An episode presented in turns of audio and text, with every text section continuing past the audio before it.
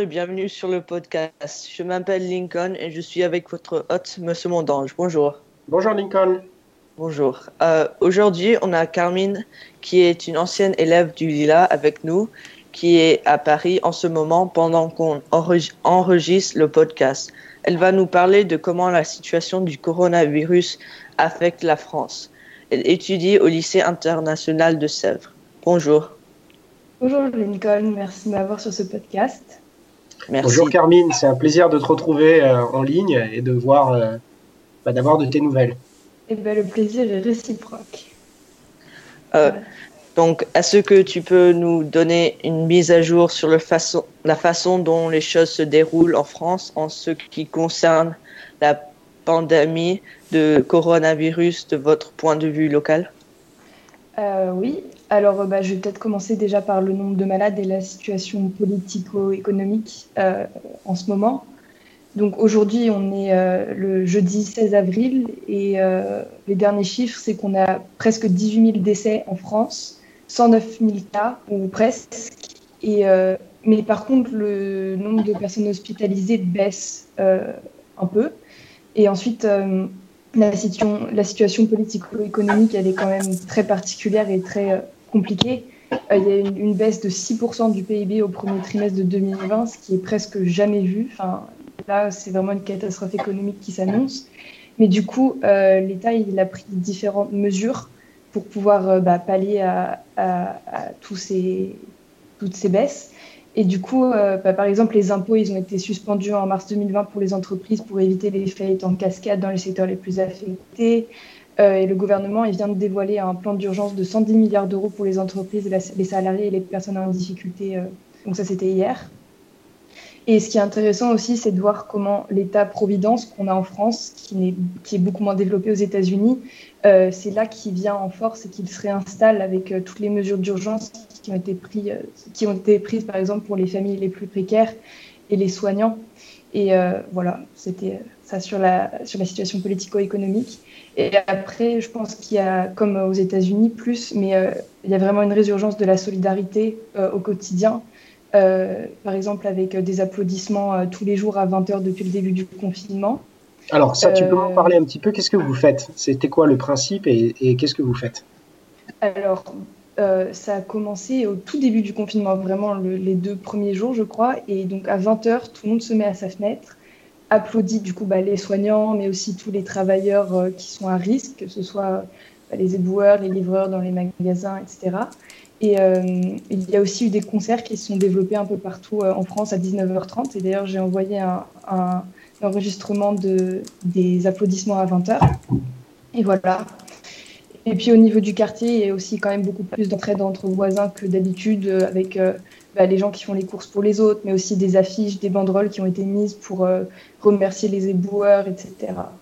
Et ensuite, si vous voulez que je vous parle plus euh, de comment ça a affecté notre routine euh, de tous les jours et, et, comment ça a affecté aussi les écoles.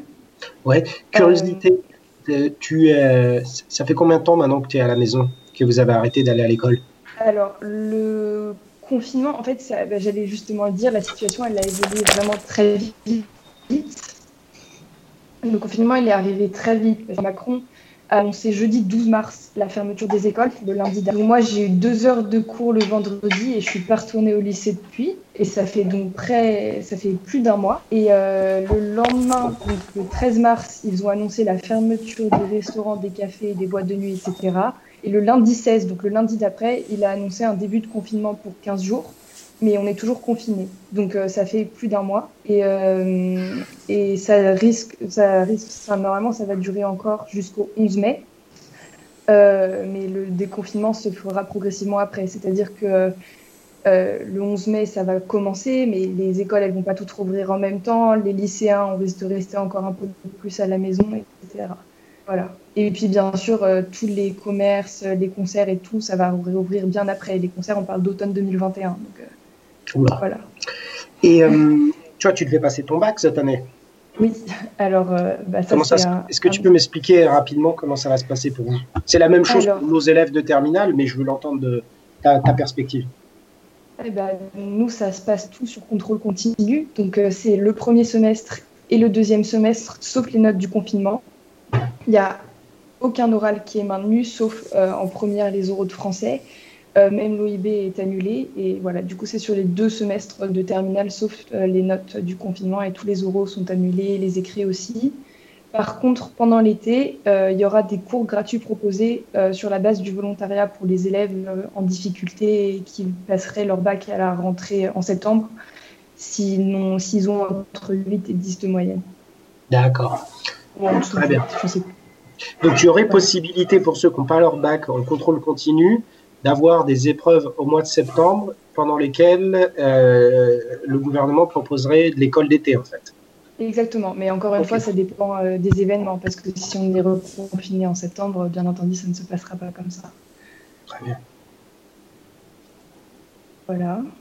Et puis, quoi d'autre? Sinon, euh, pour les cours en ligne aussi, euh, c'était un gros ajustement avec du coup toutes les écoles qui sont fermées pendant un mois et demi. Et c'est vrai que je pense que l'organisation était beaucoup plus compliquée qu'au Lila au niveau de faire des cours en ligne.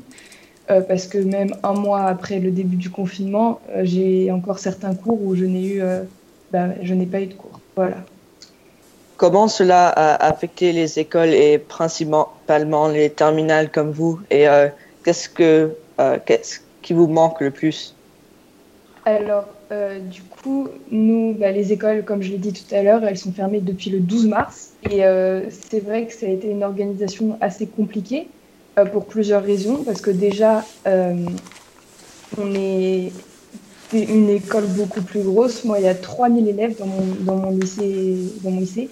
Et puis les profs, ils, ont aussi, ils sont peut-être moins habitués aussi aux nouvelles technologies qu'aux États-Unis, mais du coup, c'est vrai que les cours ont mis assez longtemps à se mettre en place. Et même un mois et demi après, il y a toujours des cours que je n'ai pas eu une seule fois.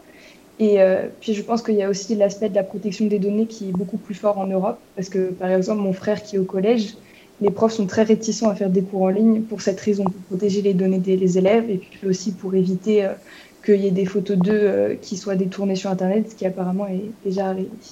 Donc voilà. Et puis ce qui me manque le plus, je pense que c'est de voir du monde en général, peut-être aller à Paris, faire des musées, des choses comme ça, et puis sinon voir mes copains. Mais c'est vrai que j'ai quand même réussi à garder assez bien le contact avec euh, mes amis. Donc euh, voilà. Merci.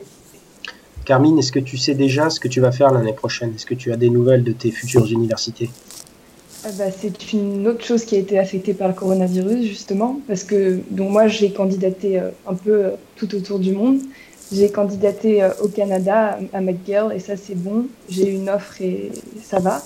J'ai aussi candidaté au Royaume-Uni, euh, à Londres. Et là, c'est plus compliqué déjà parce que j'ai eu quatre offres, mais j'attends la cinquième de la LSI et ils ont reporté les résultats et ils ont jusqu'au 20 mai pour nous répondre alors qu'ils avaient dit qu'ils répondraient euh, avant le 31 mars. Et du coup, bah, ça, ça impacte tout ce qui est les décisions pour, euh, bah, je pense comme au Lila, pour regarder les habitations, pour décider où je vais aller l'année prochaine. Et puis juste le stress d'attendre encore plus et d'être un peu incertain. Et puis ensuite, en France, euh, non seulement il y avait mais j'ai aussi demandé Sciences Po. Et, et euh, donc j'ai passé les écrits de Sciences Po, tout, tout était bien. Et ils devaient donner les réponses euh, avant le 3 avril. Et ils ont finalement dit qu'ils nous les donneraient demain, donc le 17 avril. Et aujourd'hui, ils l'ont encore reporté au 20 avril. D'accord. Et donc, j'attends toujours. C'est de plus en plus reporté parce qu'ils sont, ils sont un peu overwhelmed by everything that's going on. Et il y a aussi euh, après, parce que normalement il y a un oral, et pour l'instant ils savent pas du tout comment ça va se passer. J'ai aucune information sur est-ce que l'oral va être maintenu, est-ce que ils vont juste se baser sur les écrits ou sur quelque chose d'autre, personne ne sait vraiment. Et du coup, c'est vrai que je pense comme encore euh, les 12 grades au euh, tout ça est un peu dans le flou et c'est vrai que c'est un peu stressant de ne pas savoir pour l'année prochaine et du coup, pour euh, la question sur euh, quand est-ce que je dois faire un choix, bah, tout ça, ça a été un peu retardé aussi. C'est-à-dire que ça risque d'être plus vers entre mai et juillet. Mais euh, voilà, c'est pas. C'est un peu flou encore. On est sûr que tu vas trouver quelque chose de bien, quelque chose qui te convient. Merci. Et finalement, est-ce que tu peux nous parler de la transition de quand vous êtes revenu en France de Los Angeles? Oui. Alors, pour moi, c'était quelque chose que je ne voulais pas du tout envisager quand j'étais au Lila. Je voulais vraiment pas rentrer, j'avais envie de rester au Lila. Et euh, au, retour en France, je pense qu'il y a eu plusieurs chocs. tout d'abord, euh, c'est un peu anecdotique, mais c'est vrai que je me suis rendu compte que tout était plus petit en France, même que dans mon souvenir. Ma ville, elle est, il y a moins de 20 000 habitants, alors qu'avant j'étais à Los Angeles. Les rues, elles sont plus petites, euh, voilà. Puis ensuite, euh, il y a eu l'école aussi, où je suis passée de school bus, du school bus jaune qui m'emmenait à Burbank, à 2h20 de transport en commun, métro, RER, etc. par jour. Euh, et puis même euh, l'école, c'est très différent parce qu'au Lila, c'est une toute petite école avec 350 élèves, collège plus lycée, alors que mon lycée, on est 3000 élèves. Alors il y a aussi des classes PACA, mais c'est principalement le lycée. Et, c'est que le lycée, à partir de la seconde. On rappelle que le lycée en France, c'est seconde, première, terminale. Donc seulement trois années, ils sont 3000. Et nous, on a sept niveaux, on est 300. et euh, pareil, les classes, même la taille des classes, c'est complètement différent. Moi, en 10th grade, on était 16 dans ma classe et encore, des fois, on était encore moins, 8 ou 5 euh, dans ma classe en première et en terminale, donc 11th et 12th grade. On était plus de 30, c'est-à-dire 32 l'année dernière, 34 cette année. Et mhm. du coup, tout est chamboulé. On n'a pas du tout le même rapport à la classe, aux profs. Enfin, c'est beaucoup moins personnel finalement. C'est un peu plus comme une usine dans un sens. Mais après, euh, il y a aussi le changement entre international et euh, French Bac OIB. Mais finalement, je pense que c'était une bonne chose de, de faire l'OIB et de garder l'anglais parce que ça m'a vraiment aidé à faire un retour en France un peu plus. Bien sûr. Bien sûr. Et puis euh, le lycée aussi, je pense que parce qu'il était international peut-être, mais je me suis très bien intégrée. Il y avait plein d'amis qui m'ont accueilli dès le premier jour. Et puis j'aime bien le mix, encore une fois, de la méthode française et anglaise d'enseignement, de culture, etc mais euh, je regrette quand même un peu l'Ivy. et puis, en plus général, même si LA me manque et que l'ouverture des Américains et la sympathie des Américains, ça peut me manquer des fois, j'essaie de retourner un peu à LA de temps en temps. Et puis, euh, je suis contente parce qu'encore une fois, j'ai vraiment réussi à garder le contact avec un peu plein de monde de Lila. Et à Paris aussi, j'ai trouvé euh, Shakespeare and Company, qui est la librairie anglaise de Paris. Et c'est vraiment un peu mon LA Corner in Paris. Et j'ai rencontré des gens super aussi qui me rappellent les US. Et du coup, voilà, on s'adapte. Et, mais c'est vrai que j'aurais quand même préféré rester au Lila ou à LA. et pour vous, est-ce que c'est euh, plus, plus facile ou plus dur, dur d'avoir euh, plus d'élèves dans votre classe? Ah, bonne question. Bah, je pense que au niveau de, de l'enseignement, c'est plus dur parce que forcément, les profs, ils sont pas là tout le temps pour t'aider, t'expliquer, etc. Euh, et moi, c'est vrai qu'en général, je pense que je préfère les classes plus petites parce qu'il y a vraiment une euh, community, genre, il y a une ambiance, etc. Mais après, euh, je pense qu'un gros avantage qui, qui, est dans les grandes écoles, c'est qu'il y a, y a plus d'opportunités de rencontrer plein de gens, même si je pense que je préfère les plus petites classes. Ah, il y a du pour, il y a du contre dans les deux, hein, ça c'est sûr. Social, euh, tu as plus de monde, plus de rencontres, mais ensuite, euh, si tu veux du détail dans ton euh, dans l'évolution de ton éducation, si tu veux des retours des enseignants, de l'attention, c'est sûr que les petites classes, c'est mieux. Et bah, sinon, je voulais juste dire bonjour à tout le monde au Lila et j'espère que pour les 12th grade, everything's going well, or as well as it could go uh, with coronavirus et les examens qui ont été annulés.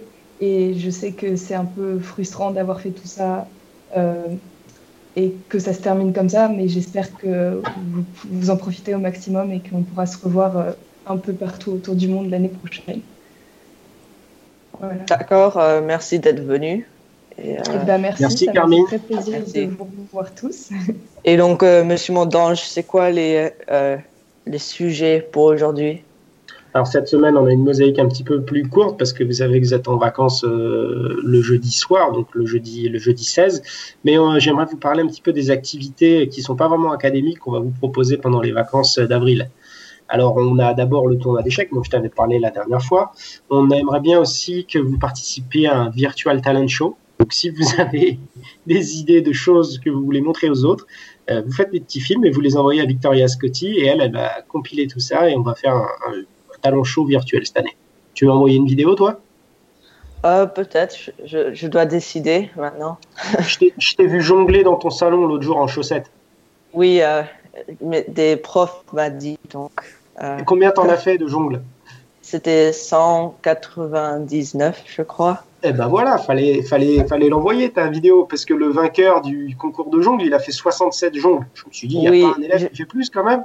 Je, l'ai envoyé, mais euh, le file c'était trop grand, donc ah. ça n'a pas euh, totalement envoyé. D'accord. Donc il y a possibilité de montrer son talent. On peut aussi recréer une, une un chef-d'œuvre, une pièce d'art. Euh, préparer quelque chose pour le artwork, écrire une, un article pour la gazette, pour le storybook, passer du temps à faire du volontariat. Alors vous allez voir, on va vous proposer différents types d'activités, bien sûr, tout en sécurité. Vous n'aurez pas besoin de sortir de chez vous. Et puis il y a, toujours le Sunrise Movement qui fait le, une activité qui s'appelle le Vegetable Garden Challenge et euh, c'est assez marrant. D'accord, merci.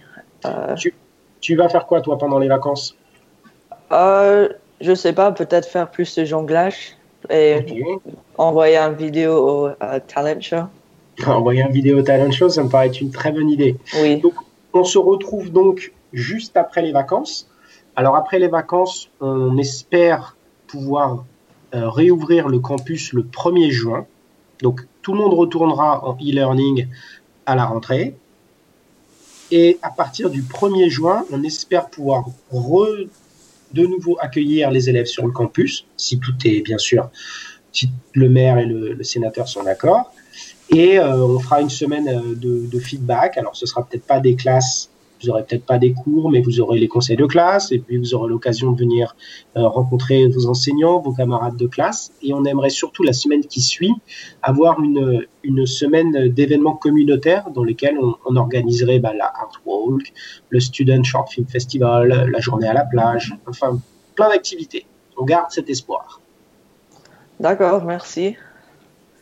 Et, euh, bah, ce sera tout pour cette semaine, je pense.